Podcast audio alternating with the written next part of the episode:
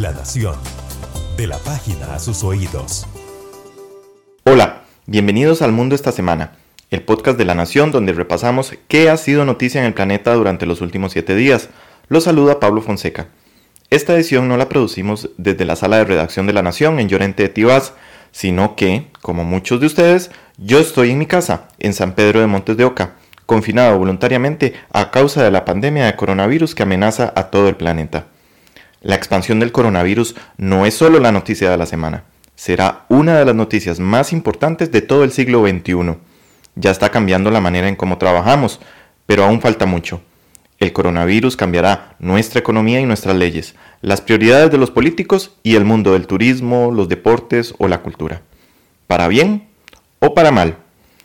No exagero si le digo que en La Nación usted puede encontrar cientos de artículos, audios o videos que hemos publicado en los últimos días y están relacionados con el coronavirus. Lo instamos a informarse bien, porque la clave para tomar las mejores decisiones en medio de esta pandemia es tener acceso a información de calidad y verificada, y no caer en el pánico que genera cualquier audio que le llega al WhatsApp o cualquier posteo que ve en Facebook. La Nación.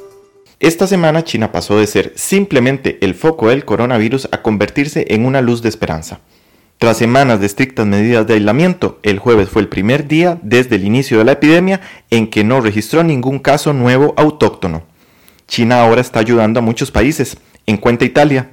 Ahí los chinos llevaron material médico y especialistas. Pero esos especialistas dieron un mensaje muy claro este viernes. Escuchemos a Sun Xiaopeng, el líder.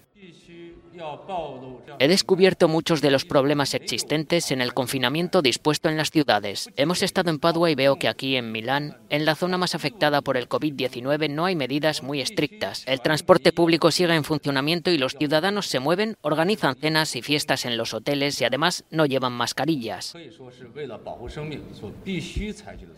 Según explicó, los resultados positivos se ven solo después de 30 días y si se aplica una cuarentena fuerte. En Italia ya hay más muertos por el coronavirus que en la misma China, y España está viendo crecer sus muertos a un ritmo también muy alto. Europa es el problema ahora, dijo la OMS, y no China. Pero si en Estados Unidos los casos habían sido menos, no es exactamente porque el virus no se estuviera propagando.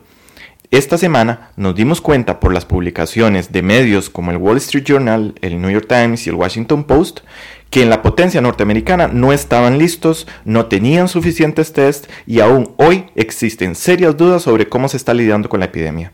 Varios gobernadores estatales han criticado la falta de liderazgo claro y decidido por parte del gobierno federal, es decir, por parte de Donald Trump. Y el presidente Trump, para no decepcionar, lo que ha hecho es recurrir a su libreto clásico. Primero, atacar a la prensa y decir que está aliada con China. Segundo, mentir cambiando el nombre del virus de coronavirus a virus chino. Y tercero, intentar cambiar la historia descaradamente, diciendo que él siempre supo que el coronavirus iba a ser una pandemia, cuando, como lo escucharemos a continuación, lo que hizo hace pocas semanas fue decir que al coronavirus lo mataría el calor de abril, que todo era un montaje de los demócratas y que este patógeno desaparecería milagrosamente.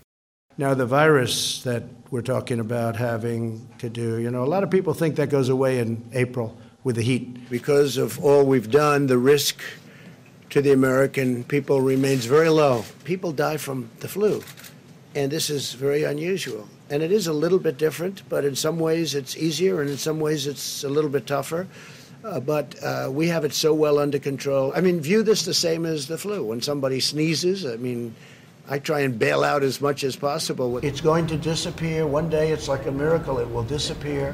And from our shores, we've, you know, it could get worse before it gets better. It could maybe go away. We'll see what happens. Nobody really knows. The fact is, the greatest experts I've spoken to them all, nobody really knows. Now the Democrats are politicizing the coronavirus. And this is their new hoax. If you're healthy, uh, you will probably uh, go through a process and, and you'll be fine.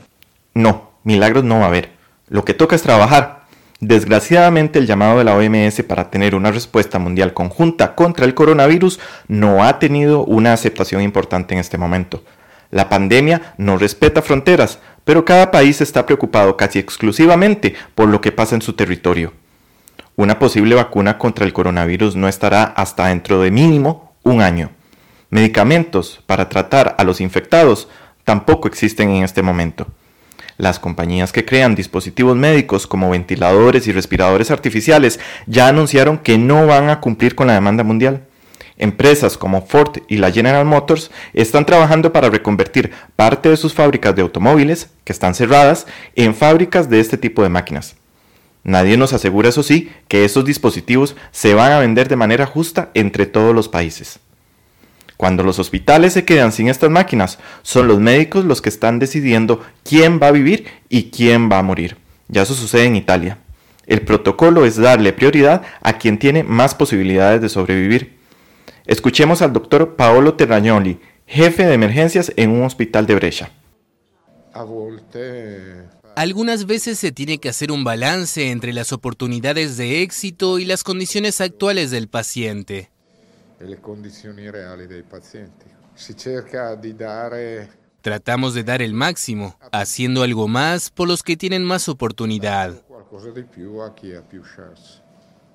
A muchos ancianos ya ni siquiera los están llevando al hospital, a sabiendas de que no hay espacio. Mueren en sus casas. Las funerarias no dan abasto y muchos cuerpos han pasado hasta dos días sellados en sus habitaciones. Llegan al cementerio y en lugares como Bérgamo deben esperar tanto tiempo para ser cremados que el ejército optó por llevarse 60 muertos para incinerarlos en otro lugar. Aprendamos de la dura experiencia italiana, sigamos las recomendaciones, lavemos bien nuestras manos, no salgamos de casa si no es estrictamente necesario y mantengamos la distancia con otras personas. Esto no acabará pronto, pero podemos ayudar a que el impacto sobre nuestra sociedad sea menor. Hasta nuestra próxima edición. La Nación le trae lo que necesita saber cada día. Lea, vea y escuche más en nación.com y en nuestras redes sociales.